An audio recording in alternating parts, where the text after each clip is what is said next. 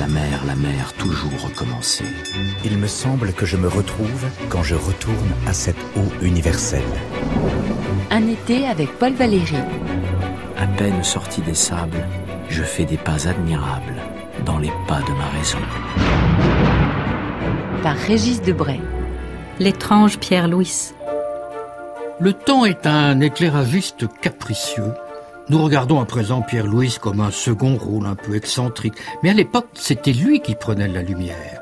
Valérie n'était qu'un petit comparse prometteur. En fait, Pierre-Louis s'appelait Pierre-Louis, comme tout le monde, si j'ose dire, mais avec un Y et un trémas qui était plus élégant et plus intrigant. Adoubé par les plus grands, il s'était fait un nom très tôt avec une gentille supercherie, les chansons de Bilitis, un personnage inventé. Et le livre sera mis en musique par Debussy. Je me suis dévêtue pour monter à un arbre, tout en haut mais encore sous les feuilles et à l'ombre de la chaleur. Je me suis mise à cheval sur une fourche écartée en balançant mes pieds dans le vide. Il y brossait un paradis de plaisir innocent où le péché n'existe pas. Je sentais le bel arbre vivre quand le vent passait au travers. Énorme succès. Alors je serrais mes jambes davantage et j'appliquais mes lèvres ouvertes sur la nuque chevelue d'un rameau. Tout Paris voulait connaître le prodige de 25 ans et André Breton lui-même déclarera plus tard qu'il était l'homme qu'il aurait le plus désiré connaître. Vint ensuite Aphrodite, et surtout La femme et le pantin, une espagnolade si l'on veut dans la lignée de la Carmen de Mérimée, mais un excellent récit racontant l'humiliante passion d'un homme mûr, Matteo, pour une Andalouse de 15 ans, fantasque et libertine, Concha Pérez.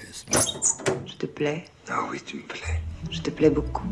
Oui, pourquoi tu me demandes ça Que cet hommage à la souveraineté féminine, dont les lecteurs sont devenus rares, ne subsiste pour nous que le titre et la version cinéma, car il y en a beaucoup. La plus connue est celle de Joseph von Sternberg avec Marlène Dietrich. Il y a aussi celle de Julien Duvivier avec Brigitte Bardot et de Louise Buñuel, cet obscur objet du désir, avec Carole Bouquet dans le rôle de Concha. Je ne vous aimerai pas ce soir, Mathieu. Ni ce soir, ni demain. Et c'est ce conte efficace qui a porté le jeune Pierre-Louis au comble de la fortune. Et on pense à ce mot célèbre, le succès est un malheur inévitable de l'existence, mais ce n'est qu'aux plus infortunés qu'il survient précocement. Quel est le très dégourdi jeune homme que Valérie a pris pour entraîneur?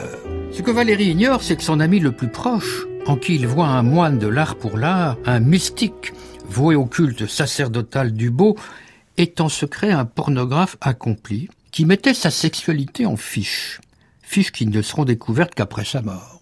Et donc on a eu cette drôlerie, le ministre de l'Éducation nationale, Anatole de Monzy, qui est venu prononcer au nom du gouvernement l'éloge funèbre de Pierre-Louis, dont personne ne le savait qu'il était en réalité l'auteur du catalogue chronologique et descriptif des femmes avec qui j'ai couché, du manuel de civilité pour les petites filles à l'usage des maisons d'éducation, des enculés, eux, du trophée des vulves légendaires, et d'un collectionneur maniaque de photos érotiques d'adolescentes qu'il prenait lui-même dans son appartement.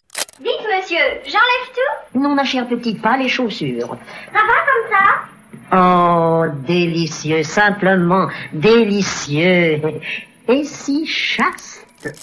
Mais ce n'est pas pour cette voluptueuse activité tenue sous le boisseau que l'amitié au fil des ans s'est refroidie entre Louis et Valérie. Louis a connu une lente déchéance, devenant peu à peu aveugle, obèse, alité, ruiné, avec une nouvelle obsession. Démontrer que c'est Corneille qui a écrit les pièces de Molière, ce qui a déclenché un tollé dans tout Paris, et de la part de Valérie, un silence réservé qui fut pour Pierre-Louis mortifiant. D'où des billets et télégrammes combinatoires de sa part. PV ne peut rester neutre dans une guerre où PL est bombardé depuis cinq mois. Il exige en vain que Valérie qui lui rende ses anciennes lettres. Refus, c'est la brouille. Ce qui n'empêchera jamais Valérie de témoigner publiquement à Pierre-Louis une infinie reconnaissance.